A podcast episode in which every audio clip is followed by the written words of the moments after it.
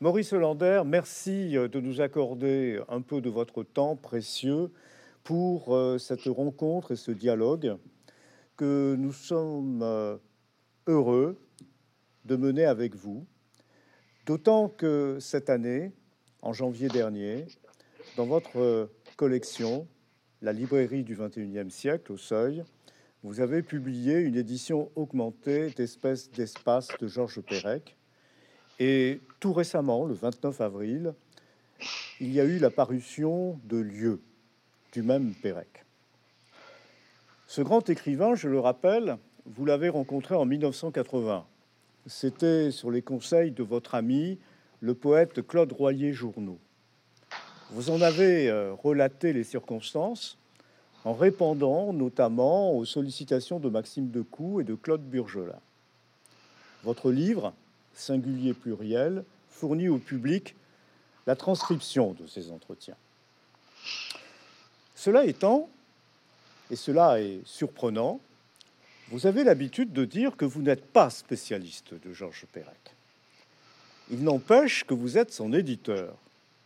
Et aux yeux de beaucoup, vous n'êtes pas n'importe quel éditeur de Pérec.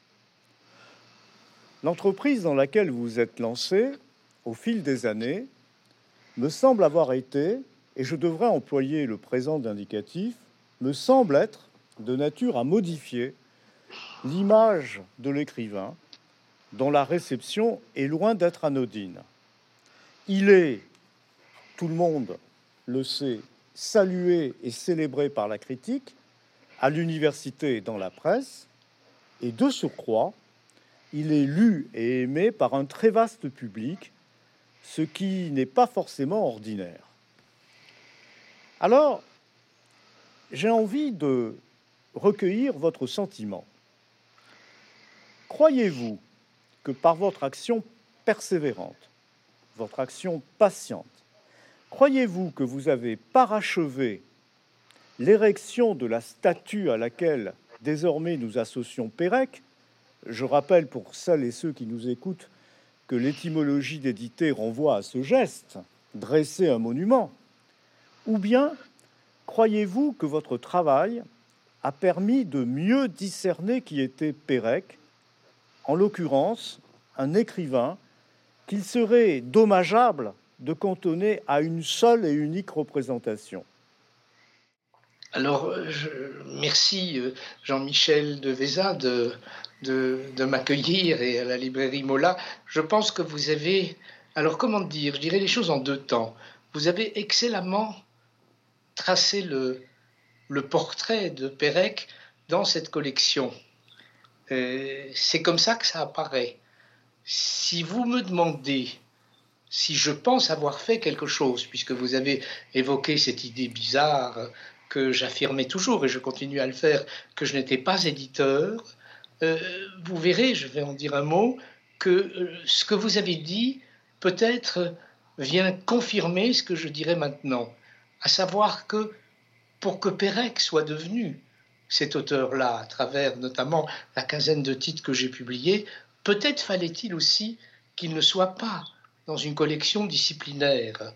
Et d'une certaine manière, les ayants droit de Perec, Ella Bilenfeld d'abord et maintenant Sylvia Richardson, ont fait le choix, et c'est là où la chose est étrange, de confier l'édition des posthumes, de quasi tous les posthumes de Pérec, à quelqu'un, et je le dis avec tout le respect que j'ai et pour les ayants droit et même pour mon travail, qui n'y connaissait rien. Quand je dis qu'il n'y connaissait rien, c'est pas seulement que je n'étais pas un spécialiste de Pérec, mais vous le savez, je suis un archéologue euh, du monde ancien, et au fond, si je me souviens de mes premières rencontres avec l'ayant droit de Pérec, Ella Binnenfeld, son souci était que Pérec, c'est ce que vous avez dit, Jean-Michel de Véza, ne devienne pas un auteur uniquement pour spécialistes. Bien sûr, pour les spécialistes qui travaillent sur l'histoire de la littérature ou la littérature, elle savait que Pérec avait inventé des choses nouvelles, mais elle pensait aussi que Pérec était un auteur populaire. C'était son idée. Et pour vous raconter des choses euh, qu'on ne dit pas nécessairement, ce sont un peu des, des, confidences, mais qui ne sont pas très indiscrètes, quand on lui a proposé à l'ayant droit la première fois euh, de faire une pléiade de Pérec, eh bien, elle ne voulait pas.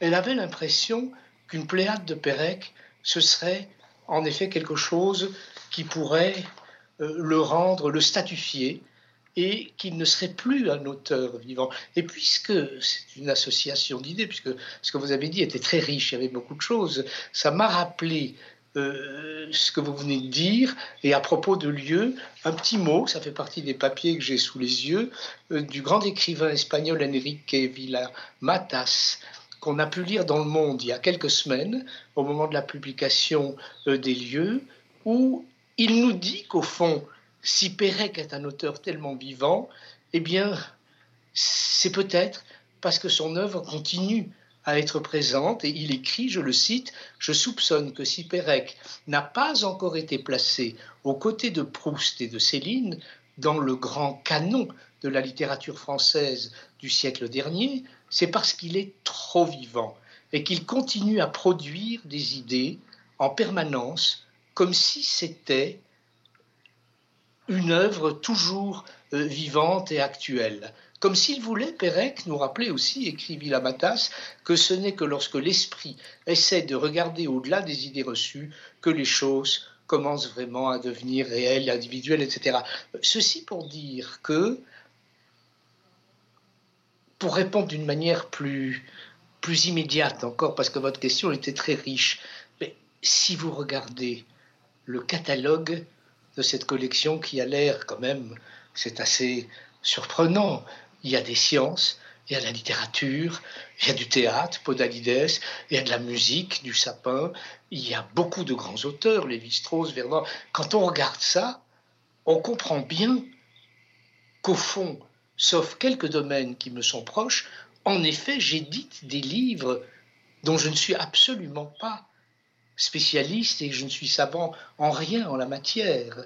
Et c'est probablement, si je peux répondre, puisque vous m'avez titillé, si on peut dire, sur l'idée, vous dites toujours que vous n'êtes pas éditeur, mais en effet, j'étais un jeune chercheur entre le CNRS et les hautes études, m'occupant de mythologie grecque, et le hasard des circonstances, le fait peut-être aussi d'avoir tardivement un poste à l'université, a fait que je faisais des émissions à France Culture, et puis aussi un peu d'édition.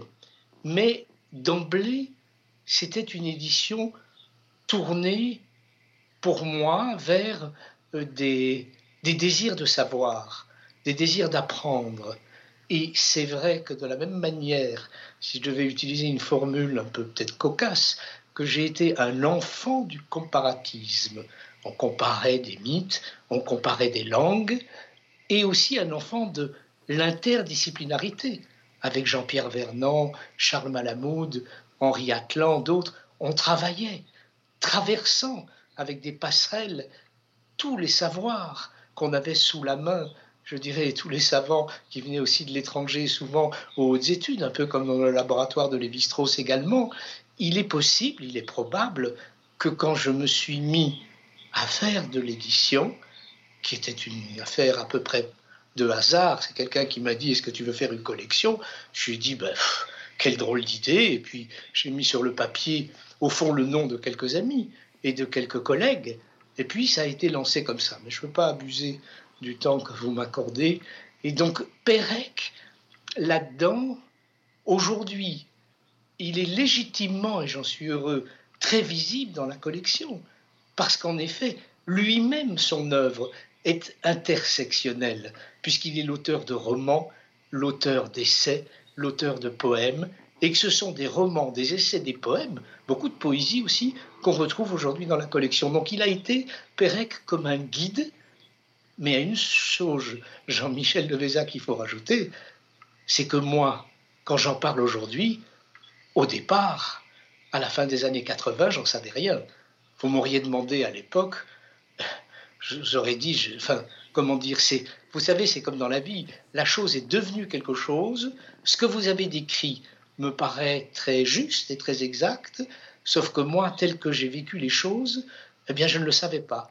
J'ai fait tout ça sans m'en apercevoir. Alors, je, vous entends, monsieur, je vous entends, et euh, permettez-moi euh, non pas de vous contredire, mais de pratiquer un doute méthodique. Euh, je pense aux savants que vous êtes, je peux suggérer une attitude de, doute méthodique.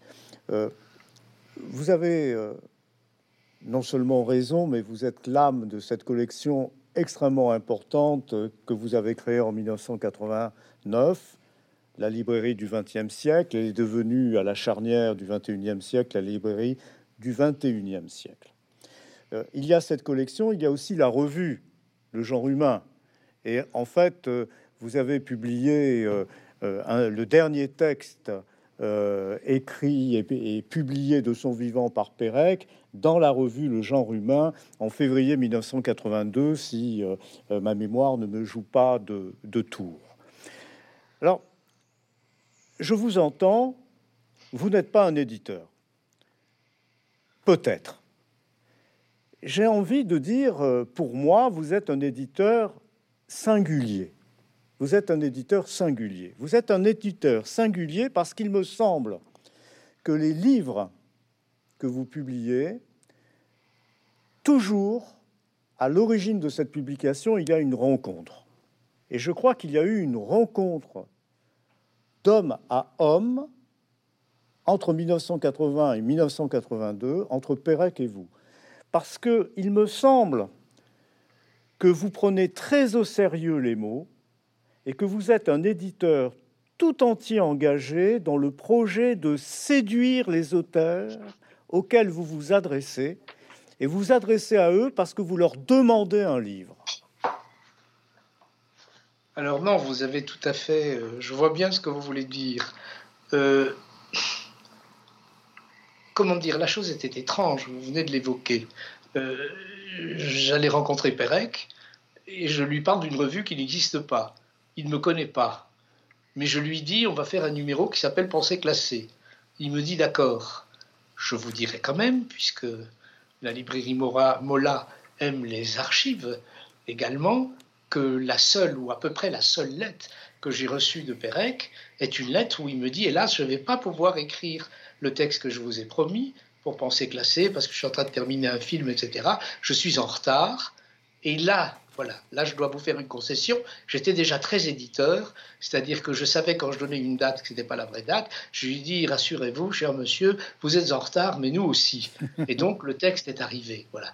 Et j'ai cette lettre où il me dit qu'il ne va pas écrire un texte qui est devenu un texte emblématique de son œuvre, avec le paradoxe qu'il a fait un texte sur un titre que je lui avais proposé. Mhm. Donc ça, c'est cette chose-là euh, pour rentrer. Et c'est vrai que en 82, quelques jours avant sa disparition, lorsque ce texte paraît, euh, moi, j'ai pas du tout l'idée de ne jamais créer aucune collection et de jamais devenir éditeur de rien. Ça s'est passé deux, trois ans après aux éditions Hachette en 1985. Grâce à Jean-Paul Enthoven, je crois. Grâce à Jean-Paul Enthoven, qui était un homme euh, que j'avais rencontré en faisant des papiers au Nouvel Observateur, où il était à l'époque. Et je vous dirais si on est vu et entendu par des, travailleurs de l'archive qu'il y a à l'IMEC une lettre surprenante, euh, écrite à la main par moi, enfin plutôt le, pas le brouillon, mais la photocopie d'une lettre que je lui adresse, deux ans avant la sortie de la collection, pour lui dire tu m'as dit que tu voulais que je fasse une collection, etc. Voilà toutes les bonnes raisons pour lesquelles tu ne devrais surtout pas la faire. Je ne veux pas continuer parce qu'autrement on parlait. Et c'était pas, euh, c'était très sérieux. Je me suis dit, je ne veux pas rentrer, et là quand même je dois répondre à ce que vous avez dit. C'est sûr, il y a quelque chose d'un peu, c'est pas de la forfanterie, mais dire je ne suis pas éditeur ou anti-éditeur, ça a été écrit. C'est vrai que j'ai eu la chance de ne pas avoir ou d'avoir choisi de ne pas m'occuper de rentabilité en faisant de l'édition à mes propres conditions, puisque dans cette lettre, on peut vérifier, à l'IMEC, à Jean-Paul Enthoven, je lui dis Hachette est une trop grande maison, vous allez vouloir vendre des livres, mais moi, je veux publier des savants et des écrivains comme on publie des poètes, et les poètes, ça se vend très peu. Ce sont des petits livres, ce sont des livres pas chers, ça va pas du tout vous arranger. Donc il faut surtout pas faire ça. Et puis ça a fonctionné. Et je vous dirais puisque le côté éditorial, c'est vrai qu'on est toujours un peu curieux. Euh, j'ai, lorsque j'ai commencé au Seuil en 89, euh, on, m'a dit tu as, tu as 5 ans et, on verra après, on fera les comptes après. Moi, d'emblée, je me suis dit je vais pas m'occuper des comptes parce qu'autrement euh, ça va pas fonctionner. J'avais aucune connaissance de l'édition, mais une intuition chevillé au corps mhm. qu'un best-seller, ça se fabrique pas par des intentions, ce sont des choses qui surviennent ou qui ne surviennent pas. Et il n'y a eu aucun best-seller pendant les premières années. Et je vous dirais, parce que ce sont des choses auxquelles le public ne pense pas nécessairement, et même peut-être les libraires, parce que ça se passe hors de France, c'est qu'un jour, à la rue Jacob, aux éditions du Seuil, en passant par un bureau où il y avait un monsieur que je n'avais jamais vu. Dites, vous êtes Maurice Hollander, oui. Vous dirigez cette collection, oui. Saviez-vous que cette collection est bénéficiaire? Ah, Je lui dis, ah bon? Vous, vous, moquez de moi? Comment est-ce possible? Il dit, mais parce que vous ne savez pas que les droits, les sessions secondaires, que les traductions des livres... Vous avez des livres qui se vendent à 600 exemplaires ici, mais qui sont traduits en 5, 6, 7, 8 langues. Et ça, c'est quelque chose qui a continué d'une certaine manière jusqu'à aujourd'hui. Mais depuis, je vous dirais, mais ça vous le savez, il y a eu en effet, et ça, ça a dû euh, contribuer à donner une certaine solidité structurelle et économique face euh, au regard de l'éditeur, il y a eu des grands succès. Il y a eu Jean-Pierre Vernant avec l'univers Les Dieux, les Hommes. Il y a eu Lydia Flemme avec euh, Comment j'ai vidé la maison de mes parents. Il y a eu euh, Grimbert récemment avec La plus précieuse des marchandises. Il y a eu Jablonka, Pastoureau, Michel Perrault. C'est-à-dire quand même des livres qui se sont beaucoup vendus. Et puis euh, la chance de publier des auteurs comme Podalides ou tant d'autres. Et il y a maintenant lieu, lieu qui est en réimpression. C'est un succès de librairie considérable. Mais lieu atteste ce que je viens de vous dire. Mhm. Le projet, lorsque j'ai proposé de publier lieu, nous pensions, pas du tout que ce serait un fiasco, mais nous pensions, au seuil, cette hypothèse était légitime, que ça passionnerait les passionnés de Pérec et qu'on en vendrait 2000, 3000, 4000. La preuve, tout ce que je vous dis peut être attesté d'une manière documentaire.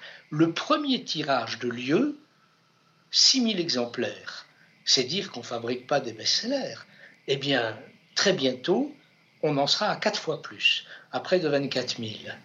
Avec la particularité que quand j'ai vu arriver, là je vous fais rentrer dans la cuisine, oui.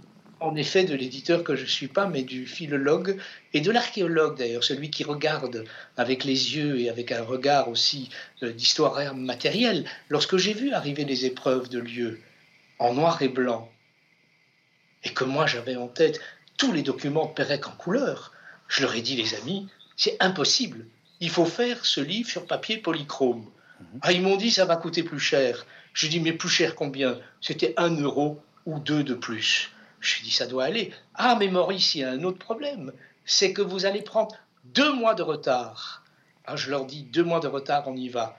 Dans six mois, dans un an, plus personne ne se souviendra de la date précise de la sortie de ce volume. Publions-le avec deux mois de retard. Et c'est vrai que le papier polychrome dont on a besoin pour faire ce livre, encore aujourd'hui, il y a eu, Mola le sait, il y a eu une rupture de stock dès la sortie du livre. Mais, comme je l'aurais dit au seuil, mieux vaut le désir de tous les lectrices et les lecteurs qui veulent un livre plutôt qu'un livre qui est là dont personne ne veut. Et alors, euh, je pense, euh, si vous me permettez, que ce livre est extrêmement important pour au moins deux raisons. Euh, d'abord parce que l'on a l'impression, le lisant, le feuilleton, c'est ce que j'ai éprouvé, j'avais l'impression de survoler en quelque sorte la table de travail de Pérec. j'avais le sentiment de regarder par dessus l'épaule de Pérec et de voir ces notes, euh, d'être une sorte de, regard, euh, euh, caché permettant d'accéder à l'œuvre en chantier. C'est une chose. Mais l'autre chose qui me fait dire que cette parution, cette publication est importante, c'est l'articulation entre le volume papier et le livre augmenté, puisque les lecteurs qui le désirent ont la possibilité de se connecter via Internet sur le site qui leur permettra de construire leur parcours dans le livre. Et je trouve que c'est vraiment très très très très important parce que à bien des égards, cela permet une lecture, une appropriation ludique du livre de, Pérec, et je suis persuadé que l'écrivain aurait euh, applaudi. Alors là, vous avez une fois de plus, euh, ce que vous dites est très juste. Il faut souligner la générosité et des ayants droit et des éditions du Seuil qui ont accepté que l'édition en ligne, dont il faut préciser, là je vous fais un peu des précisions techniques, l'édition sur Internet contient la totalité du volume, plus plein d'autres choses qui ne sont pas dans le volume. Oui, des documents très précieux. Des documents très précieux. Or, cette édition numérique, elle est gracieuse, ce qui veut dire en clair gratuite. On ne doit pas la payer. Et là, on touche à quelque chose de très important aussi dans l'œuvre de Pérec, qui est l'aspect et le désir démocratique de faire participer le plus grand nombre de lectrices et de lecteurs un livre. Et je vous dirais que cette lettre que j'avais envoyée à Eindhoven, puisque vous m'interrogiez sur et où je disais ça va pas aller pour, les éditions Hachette, je disais quoi? Je veux faire de très beaux livres, très bon marché, parce que ça peut toucher plus de lectrices et de lecteurs que ce qu'on imagine. Mais à propos de lieux, si vous m'interrogez, vous avez vu que dans la presse, il y a eu plusieurs journalistes à juste titre, qui ont dit mais faut-il vraiment, fallait-il publier des notes, des notes d'un auteur qui n'a pas pu faire son livre? À quoi la réponse se trouve sur la quatrième de couverture? Vous vous souvenez que sur la quatrième de couverture de lieu, je ne vais peut-être pas la lire, mais tout le monde peut la trouver, j'ai mis un extrait d'une lettre à Maurice Nadeau, qui est une lettre qui date du 7 juillet 1969, lettre que j'avais déjà publiée dans un livre de ma collection qui s'appelle Je suis né, et quand même deux, trois mots de cette très belle lettre de Pérec. Il dit ce livre est parti d'une idée assez monstrueuse, mais je pense assez exaltante. J'ai choisi à Paris 12 lieux, des rues, des places. Donc il va prendre tout en 12 et il va comparer des observations réelles. Il regarde une rue, il regarde un café, il regarde un lieu, et puis il s'en écarte et il écrit son souvenir de ce lieu. Et c'est l'organisation, si vous voulez, en deux temps de ces lieux, cette espèce de, de, rythme, de, de, machine à deux temps, qui est la matrice de lieux, qui, au fond, pourrait-on dire aujourd'hui, maintenant que c'est édité sur papier et en numérique, nous apparaît comme une œuvre potentielle. Et c'est en quoi ce que vous venez de nous dire est très important. Parce que cette œuvre potentielle, sur le numérique, elle est ouverte. C'est sûr que rien ne remplace le papier et la beauté de ce livre euh, papier qui fait quand même 600 pages. Et les libraires en ont manqué. C'est dire que les lectrices et les lecteurs ont souhaité l'avoir en papier. L'un ne contredit pas ni ne remplace l'autre. Je, suis bien d'accord avec vous. Euh, il y a eu euh, quelques grincheux pour euh, euh, s'interroger, considérant que peut-être il était désobligeant de montrer les coulisses de la création et de l'écriture. je crois que les admirateurs de Pérec, les lecteurs qui aiment les livres de Pérec, ne peuvent que finir enrichis par la fréquentation de lieux. Euh, pourquoi je dis cela? Parce que il me semble que en lisant lieu, que ce soit en format papier ou euh, en inventant un parcours euh, dématérialisé en ligne, je pense que les lecteurs, en quelque sorte, peuvent mieux sentir, je, prends même le risque de dire mieux voir le travail de l'écrivain. ce que vous nous offrez, monsieur, c'est euh, la possibilité de saisir euh, le procès d'écriture de Pérec, sachant que euh, c'est parce que ce projet un peu fou, un peu mystérieux, un peu, un peu démentiel qu'a été lieu. C'est parce que ce projet Pérec n'a pas pu le mener à bien qu'il a pu vraisemblablement écrire Espèce d'espace et W ou Le souvenir d'enfance, c'est-à-dire deux, œuvres majeures. Et, je pense que euh, en rester à ces deux œuvres majeures sans voir le laboratoire qui a permis euh, l'écriture de ces deux œuvres majeures, ce serait, ce serait dommage. Euh, vous, avez, vous avez tout à fait raison. Mais le plus surprenant, parce que ce que vous dites est exact, et nous parlons là à la fois, vous et moi, en collègues, amis, lecteurs de Pérec, mais aussi on s'adresse au public de la librairie Mola.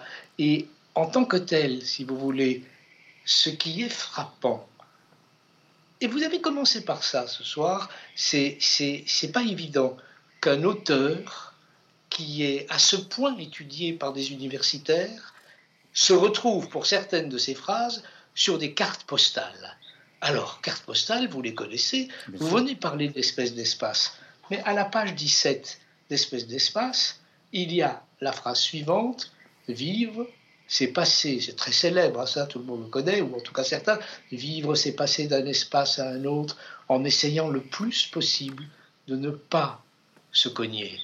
Cette phrase, page 17 d'espèce d'espace, ben je vous la lis pas dans le livre, je vous la lis sur une carte postale que j'avais achetée il y a bien longtemps, euh, longtemps avant d'avoir la chance euh, d'être l'éditeur de cette nouvelle édition d'Espèce d'Espace. C'est-à-dire que la rencontre entre un auteur qui à la fois est un auteur sophistiqué, qui a construit des systèmes, regardez les lieux, cette affaire de Bicarré euh, euh, qui, ressemble à quelque chose euh, d'assez, extraordinaire et, qui est qu'on a mis d'ailleurs dans le livre, comme vous savez, ce, ce Bicarré qui ressemble au fond au jeu du Sudoku, alors ça, c'est amusant parce que c'est une revue, je la cite parce qu'elle est peu connue, une revue qui s'appelle Diasporique, où Philippe Lazare a fait un très bon compte-rendu de lieux et où il nous explique de manière très pédagogique,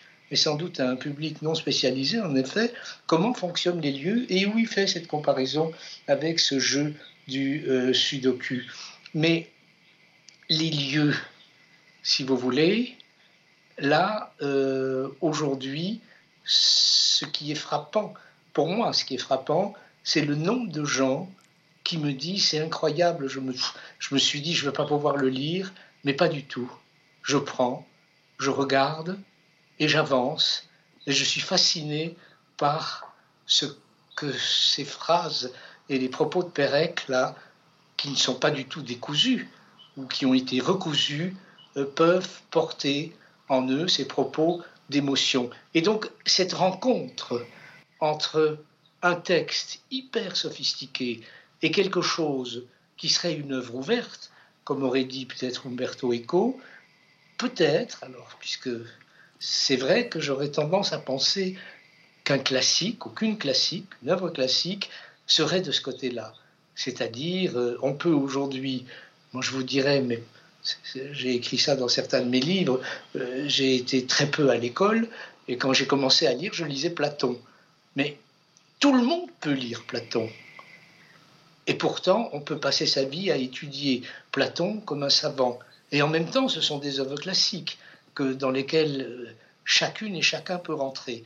Il y a quelque chose chez Pérec comme ça.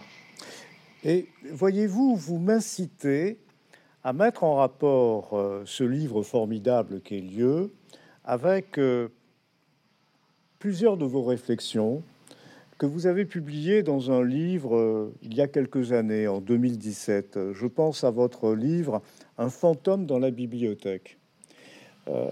Il y a un passage de vous qui me parle énormément. Je me permets de le lire avant de vous poser une question. Vous écrivez La bibliothèque du fantôme livre un secret que nul ne veut ni voir ni savoir. Il ne s'agit pas d'une bibliothèque, plutôt une installation de livres déposés dans la tombe d'un vivant. un espace clos dont l'unique mobile serait d'être archive en devenir improbable. Cette bibliothèque a le même statut qu'un ticket de métro soigneusement classé entre deux documents d'un dépôt d'archives. Le titre d'un voyage qui pourrait ou aurait pu avoir lieu sans que personne jamais ne puisse en deviner le trajet. Et vous ajoutez, cette bibliothèque ne résulte d'aucun rangement, ou presque, systématique de livres et n'incite à aucun usage approprié des volumes qui s'y trouvent. Les cataloguer ne servirait en quelque sorte qu'à détourner l'attention sur des contenus qui ne s'y trouvent pas, car la somme des significations possibles de tout livre résulte d'une fabrique collective de lecteurs, non d'auteurs singuliers. Alors il m'est venu à l'esprit, euh, en préparant notre entretien et en ayant en tête euh, ce passage de vous que je, que je viens de lire, il m'est venu à l'esprit euh, cette intuition, cette idée, cette hypothèse qui peut-être vous paraîtra un peu baroque. Je me demande si je maintiens mon propos, l'éditeur singulier que vous êtes de Pérec, je me demande si vous n'êtes pas en train d'arpenter depuis des années l'œuvre de Pérec comme un archéologue. C'est comme un archéologue que vous éditez les livres. Bah, ça me touche d'autant plus que, que c'est mon premier métier, l'archéologie, la philologie aussi, et que la phrase que vous avez lue, si, comment dire, si on oubliait un instant, et pourquoi pas que je l'ai écrite dans un fantôme dans la bibliothèque, elle pourrait aussi décrire en quelque sorte la librairie du XXIe siècle et répondre à votre excellente première question. Au fond, vous faites quoi quand vous éditez? C'est ça. Vous déréglez les choses, vous les reréglez, vous éditez, vous cataloguez. Et au fond, ce que je fais, euh, qui me paraît euh, peut-être, euh, mais c'est pas si saugrenu que ça, c'est d'offrir au public quelque chose où les lectrices et les lecteurs vont pouvoir en effet inventer leur propre cheminement. Parce que malgré tout, pas mal de libraires depuis des années m'ont dit c'est étrange, c'est pas une collection disciplinaire. Il y a beaucoup d'histoires d'anthropologie, il y a de la poésie, il y a des romans. Et pourtant, quand on les met côte à côte sur une table, et j'encourage toujours les libraires à le faire, il y a comme une sorte de fil rouge qui n'est pas nécessairement ténu, mais pas toujours simple à formuler, qui traverse l'ensemble de ces titres. Et peut-être qu'une des réponses, en effet, se trouve dans la phrase euh, Jean-Michel de Véza que vous venez de citer. Alors, j'ai envie, vous m'inciter à filer la métaphore. Vous m'incitez à filer la métaphore parce que s'il y a un fantôme dans la bibliothèque, est-ce qu'éditer des écrivains, est-ce que publier des livres, est-ce que construire une librairie du 21e et du, du 20e et du 21e siècle, est-ce que ce que vous faites depuis euh, plus de 30 ans, est-ce que cela n'équivaut pas à convoquer les revenants dans la bibliothèque? Oui, euh, vous avez utilisé euh, la métaphore archéologique. L'archéologue et l'archéologie, au fond, c'est une sorte de métier incroyablement intense au présent, puisque un archéologue vivant qui fait de l'archéologie, il est là aujourd'hui avec des projets d'avenir, et pourtant ces projets d'avenir sont de scruter, d'étudier, de malaxer un passé souvent très très ancien. Et cette sorte de, comment dire,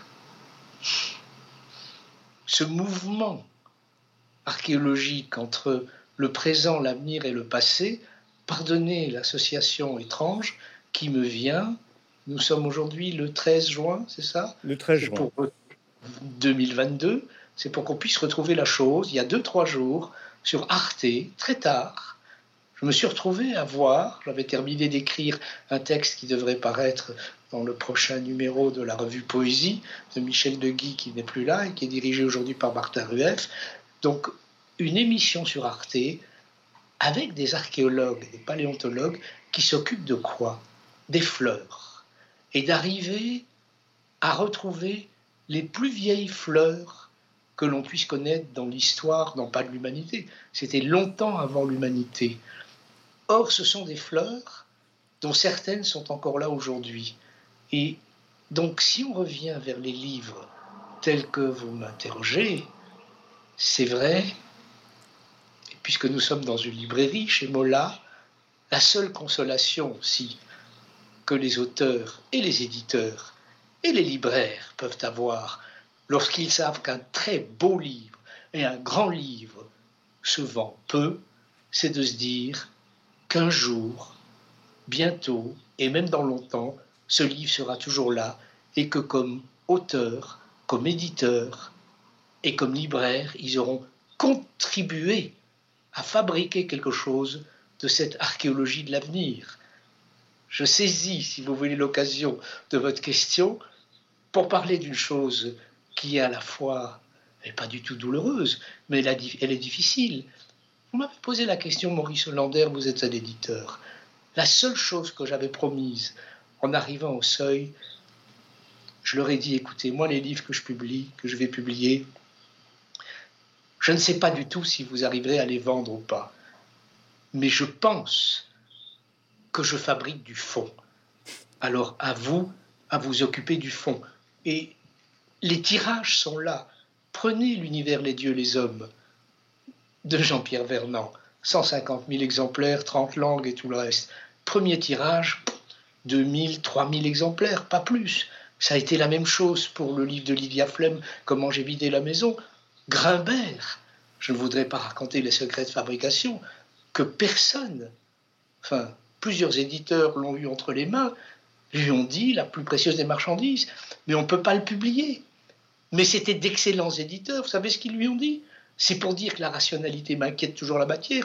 Ils m'ont dit écoute, ça va pas marcher, lui ont-ils dit à Grimbert, parce que c'est un livre pour enfants que les enfants ne peuvent pas lire, et les adultes ne vont pas le lire parce que c'est un livre pour enfants. Ce livre aujourd'hui, comme vous savez, il est à 150 000, il est traduit en une trentaine de langues et il devient le prochain film de Michel Azanavicius. Et je ne vous dirai pas, parce qu'il ne faut pas rentrer dans ces indiscrétions, que les avaloirs de l'auteur ont été à peu près zéro, rien. C'est-à-dire que c'est très important pour nous tous, éditeurs, libraires, de savoir que le public répond lorsqu'il y a quelque chose qui le touche. Et qu'on, je, je, ne crois encore aujourd'hui, je, je, ne crois pas qu'on puisse fabriquer des succès artificiellement. Alors je, je, me permets euh, euh, de vous faire part euh, de mes impressions et de mes pensées en vous écoutant. J'ai le sentiment de dialoguer avec un moderne. C'est-à-dire, j'ai le sentiment de dialoguer avec une personne qui euh, cherche dans des livres et à travers les livres, dans celles et ceux qui les écrivent, des contemporains du présent. Euh, c'est une expression qui vous est chère et je voudrais vous entendre à ce propos parce que je crois que ce qui vous intéresse, ce sont les textes. Et celles et ceux qui écrivent des textes, non pas avec les lunettes du passé, mais avec euh, une grille de lecture, une sensibilité, une forme d'intellection qui leur permettent de regarder le présent en étant contemporain de celui-ci. Vous avez tout à fait raison, Jean-Michel de Véza, et c'est ce que j'ai souvent appelé, quelquefois écrit aussi, il ne faut pas vivre avec un rétroviseur sous les yeux. Alors, être présent ou être contemporain plutôt de son présent, vous avez bien lu dans Singulier Pluriel, il y a pas mal de pages là-dessus, c'est sans doute la chose la plus difficile. Je ne pense pas du tout que vous, moi, que, que ce soit si simple d'y arriver. Que ce soit un désir, dans le cas d'un certain nombre d'entre nous, j'en suis certain. Et c'est vrai que si au fond, c'est amusant, ça me touche beaucoup ce que vous dites, parce que quand j'ai créé la première collection chez Hachette en publiant euh, Vernant, euh, déjà il y avait du Starobinski, il y avait pensé classer de Pérec et tout. C'était en 1985, je crois. Oui, de 85 à 87, 88. je disais, j'aimerais publier des auteurs, surtout je pensais aux sciences humaines, qui seraient des auteurs d'aujourd'hui.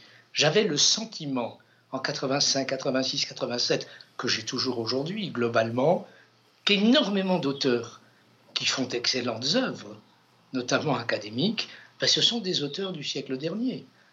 Ils étaient des auteurs du 19e siècle au 20e siècle, et maintenant, voilà. Et donc, être contemporain de son présent, c'est une chose difficile et, et peut-être improbable aussi. C'est peut-être pas sûr qu'on puisse jamais y arriver.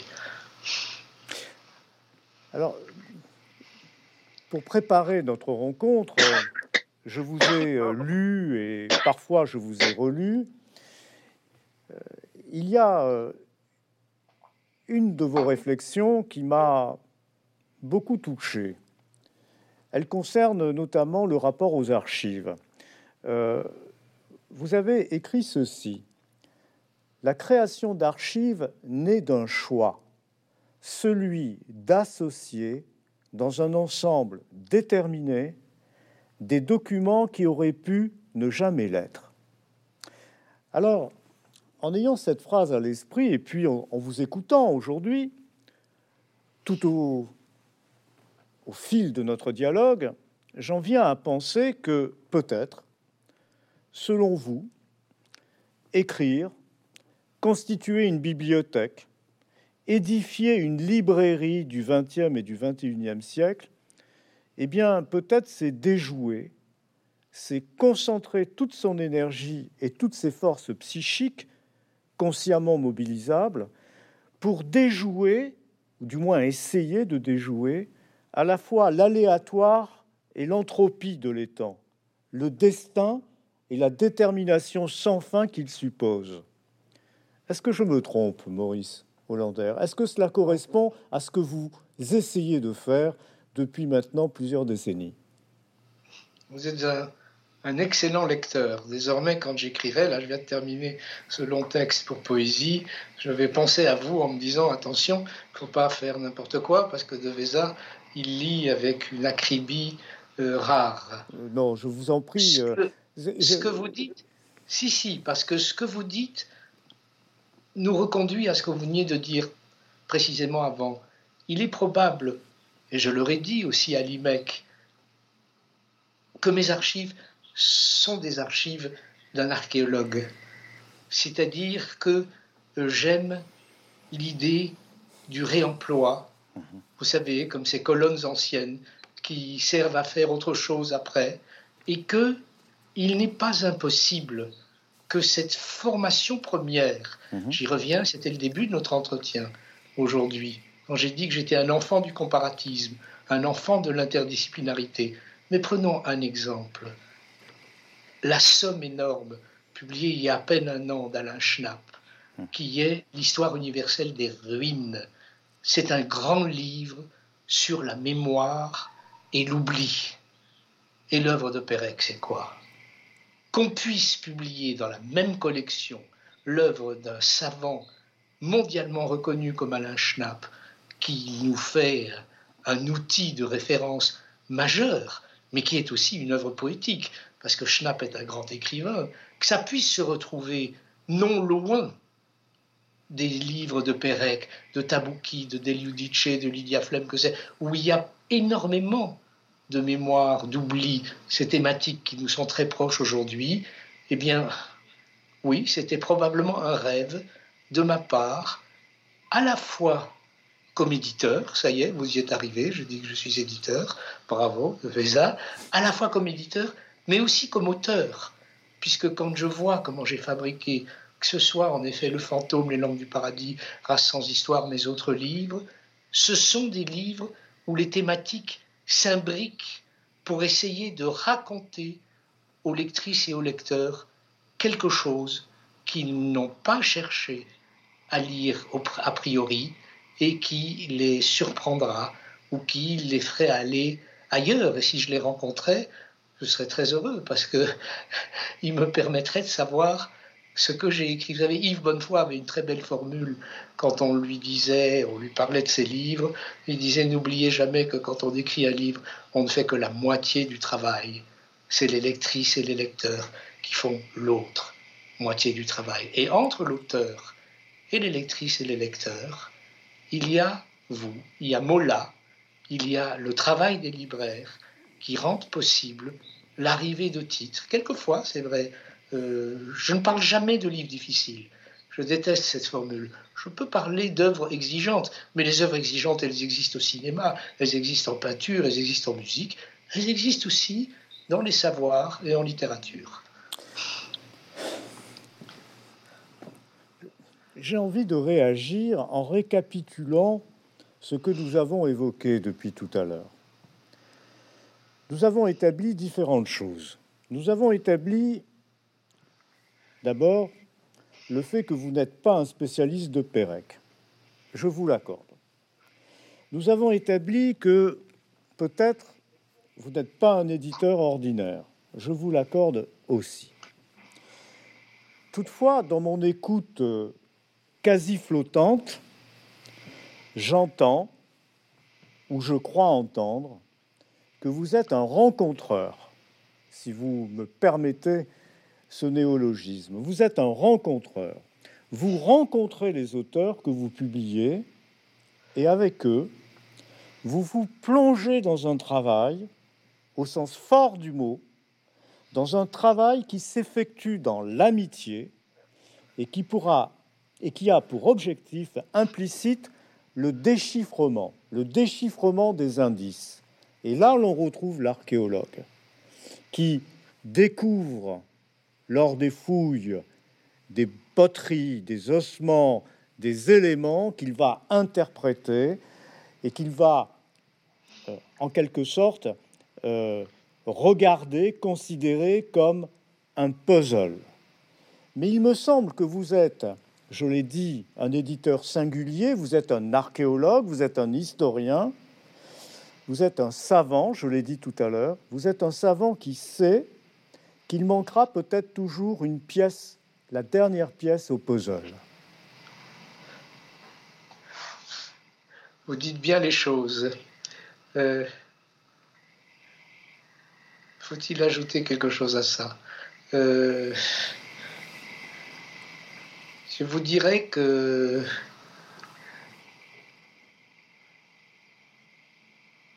rencontreur.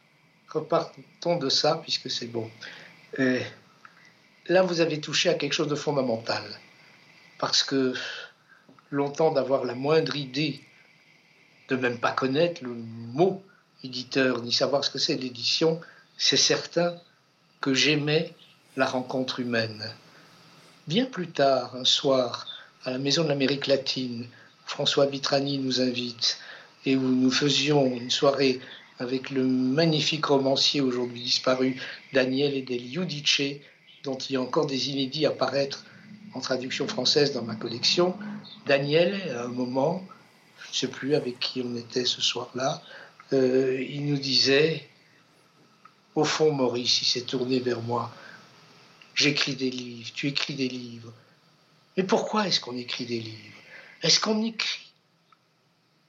Est-ce qu'à la réalité, N'écrivons-nous pas des livres simplement, il vous citait sans le savoir de Véza, simplement pour avoir la chance de rencontrer des amis. Et toujours, pour filer votre métaphore, si vous prenez la quatrième de couverture du très beau livre de Jean Starobinski, hmm. L'encre de la mélancolie, ou sa préface, comme en effet c'est un livre où on a beaucoup, beaucoup travaillé à deux, il parle du travail dans l'amitié, avant que nous ayons été rejoints depuis par Martin Rueff dans les dernières années de la vie de Jean Starobinski. Je vais être un peu grave. Je vais être un peu grave en lisant une de vos réflexions et peut-être, euh, j'espère ne pas vous embarrasser en vous demandant de la commenter. Euh, j'ai lu sous votre plume ceci. Comment dire ce que la naissance doit à la mort, la mémoire à l'oubli, la représentation à l'absence de présence. Et par-dessus tout, ce que l'écriture doit à l'impossible devoir d'apprendre à lire et à écrire. Je suis très touché par cette formule. L'impossible devoir d'apprendre à lire et à écrire. Peut-être que nous y consacrons notre existence tout entière.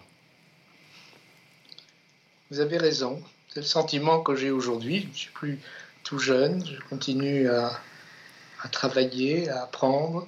Côté éditorial, je vous dirais, ça me faisait toujours rire quand des collègues ou des amis parlaient de l'édition comme d'un lieu de pouvoir. J'osais pas leur dire que pour moi c'était un lieu de savoir un lieu d'échange et d'amitié, ce que vous venez de dire. Mais c'est vrai que je n'ai jamais été un salarié non plus de l'édition. Et que la citation que vous avez faite, en effet, elle est liée à quelque chose de très simple et de biographique. Il y a d'une part la réalité, c'est qu'on passe toute sa vie à essayer d'apprendre à lire et à écrire. C'est le sentiment que j'ai encore aujourd'hui. Peut-être la raison pour laquelle aussi je me suis exercé au sanskrit, au grec, au latin, à l'hébreu, pour qu'il y ait une difficulté, qu'il faille apprendre. Mais d'autre part, et dans un fantôme dans la bibliothèque, j'essaye de l'indiquer, mais d'une manière peut-être trop pudique, il y a aussi le fait que je suis né en 1946 dans ces familles juives européennes euh, où il y avait souvent très peu de survivants. Et enfant, je ne savais pas ce que je vous dis maintenant. Donc c'est a posteriori, en écrivant, je lui dis pourquoi tu écris ça? Je ne savais pas que tous ces millions de gens avaient été massacrés, brûlés, gazés, sur ordre de loi écrite. Il y avait des lois dans l'Allemagne nazie. Elles étaient écrites. J'ai fait un volume très riche dans la revue Le Genre Rimol avec l'École nationale de magistrature de Bordeaux, où se trouve Mola. Euh, les lois de Vichy, c'était des lois écrites. Il ne faut pas oublier que les pogroms étaient programmés et décidé par écrit plusieurs jours à l'avance. On savait quel jour, à quelle heure il y aurait un programme.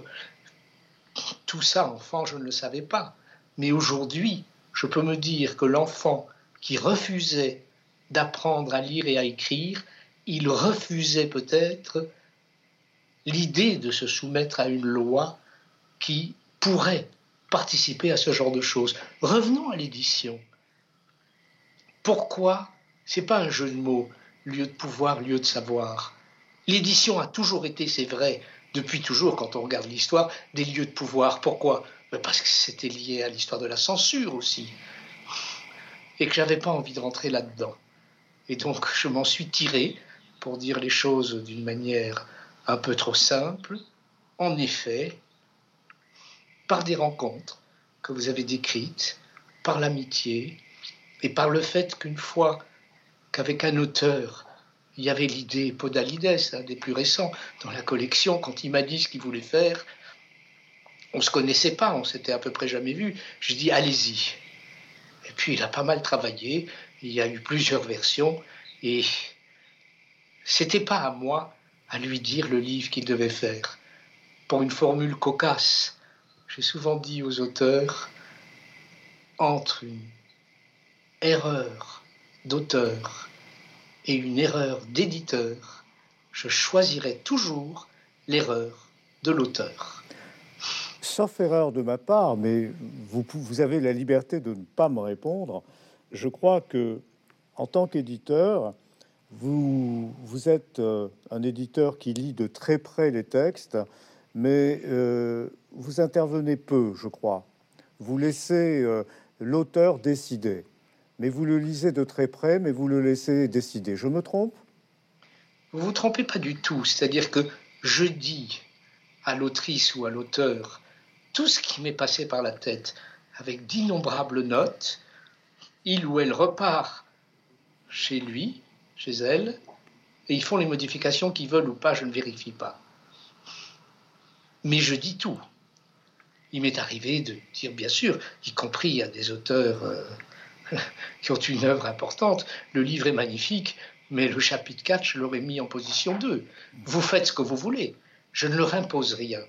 Ça me rappelle quand j'étais très jeune et qu'on me disait que tel éditeur, je dirais pas son nom pour le respecter, réécrivait les livres de Roland Barthes. J'avais pas envie de jouer à ça. Et d'ailleurs, plus simplement, je dis toujours que j'ai tant de peine à écrire mes propres livres que je ne veux pas m'amuser à écrire les livres des autres. Croyez-vous, pensez-vous que j'exagère en interprétant votre travail d'éditeur, lequel vous a conduit à bâtir une librairie, et évidemment l'on entend dans librairie euh, Montaigne, vous avez bâti une librairie.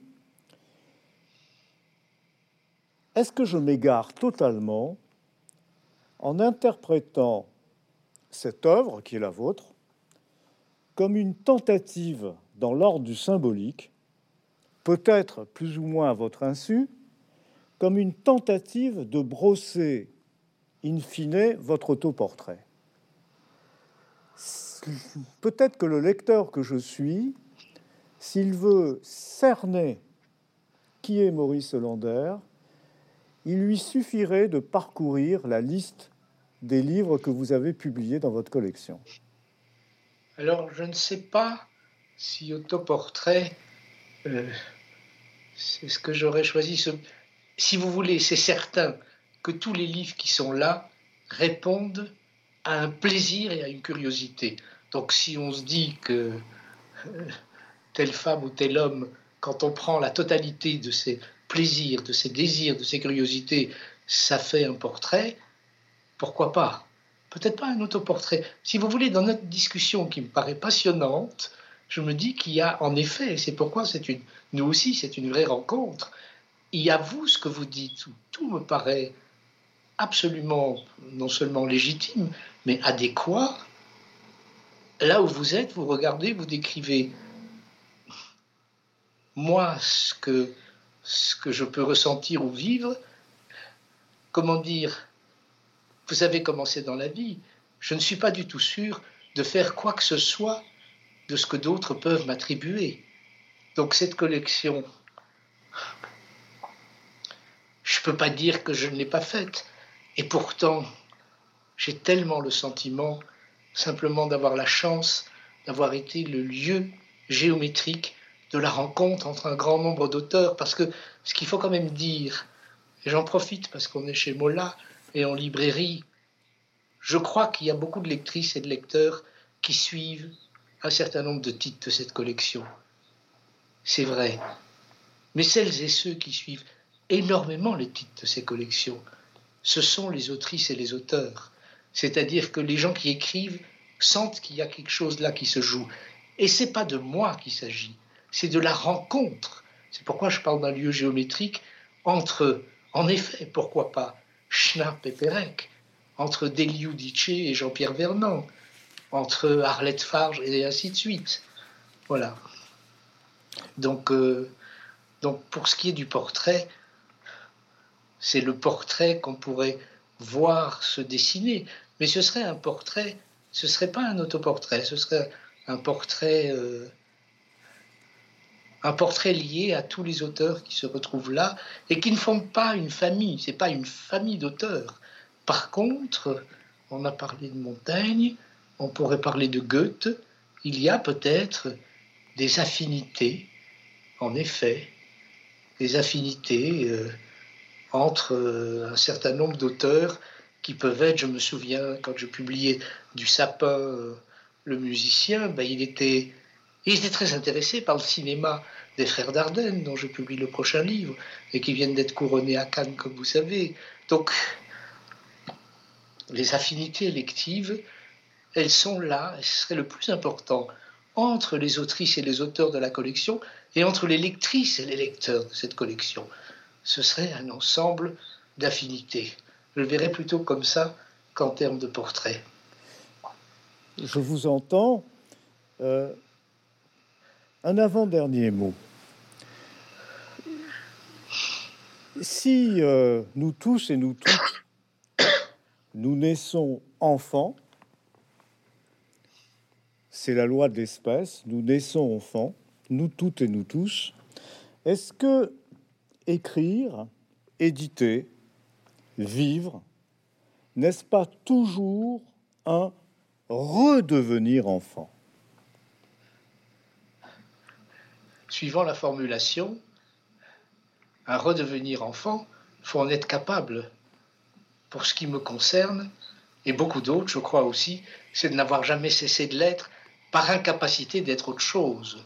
Et donc, il faut beaucoup, avec les années, vous savez, j'ai vécu euh, longtemps dans ce que Lydia Flem, dans son Casanova aussi, appelait euh, l'inconséquence, d'être sans conséquence, c'est-à-dire j'avais la chance d'éditer des livres au seuil et, je ne m'occupais pas de savoir si ça allait se vendre ou pas, d'autant plus que chaque fois que ça se vendait, il me disait que ça n'allait surtout pas se vendre. Donc j'avais aucune raison de... Voilà. Mais, donc, oui, je pense que j'ai eu la chance de traverser l'existence sans trop m'en apercevoir en ayant la chance de rester enfant. Mais vous connaissez la formule, ce qu'on appelle être enfant, c'est d'avoir à chaque âge de la vie tous les âges de la vie. Mhm. C'est-à-dire qu'à mon âge aujourd'hui, j'ai six mois, un an, huit ans et ainsi de suite, jusqu'au lieu où je suis. Et avec un peu d'imagination, on peut même se projeter dans des avenirs pas toujours euh, les plus simples. Et, oui, tout à fait d'accord pour l'enfance.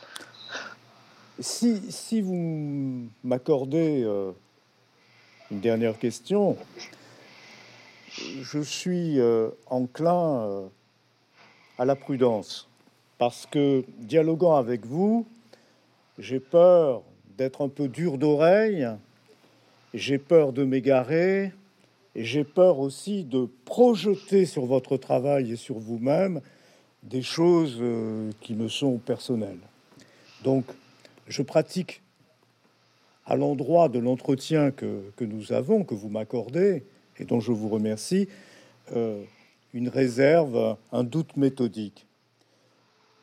Il me semble que les humains que nous sommes, nous traversons l'existence habités par des fantômes divers, nombreux. Est-ce que parmi peut-être les fantômes qui vous sont familiers, est-ce qu'il n'y en a pas un qui est le fantôme de l'écrivain?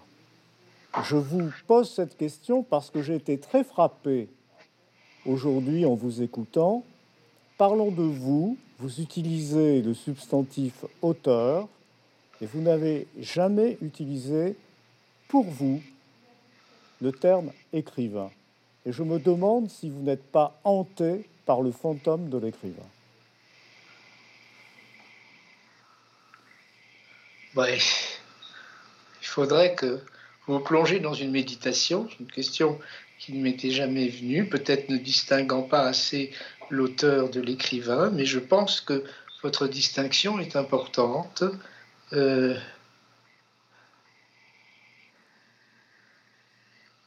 Pourtant, d'une certaine manière, si on prenait les mots un peu en dehors de leur contexte académique, un écrivain, c'est quelqu'un qui écrit.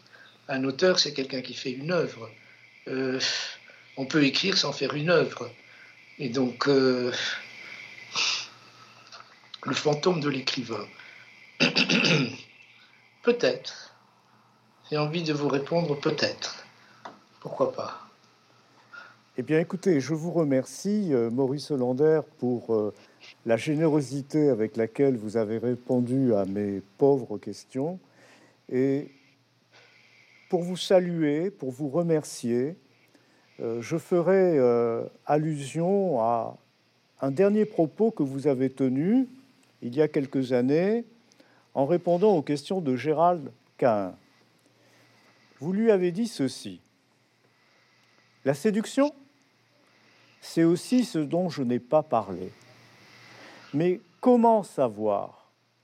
Peut-être s'agit-il d'une manière de s'approcher de l'autre comme la mémoire joue avec l'oubli, autant qu'inversement. Un rêve de fusion sans confusion, où un et un font infiniment deux? Eh bien, Maurice Lander, je vous remercie de nous permettre, à nous lecteurs, de rester un et de reconnaître en l'autre un autre. Merci à vous, Maurice Lander. Je vous remercie infiniment. Merci pour votre générosité également.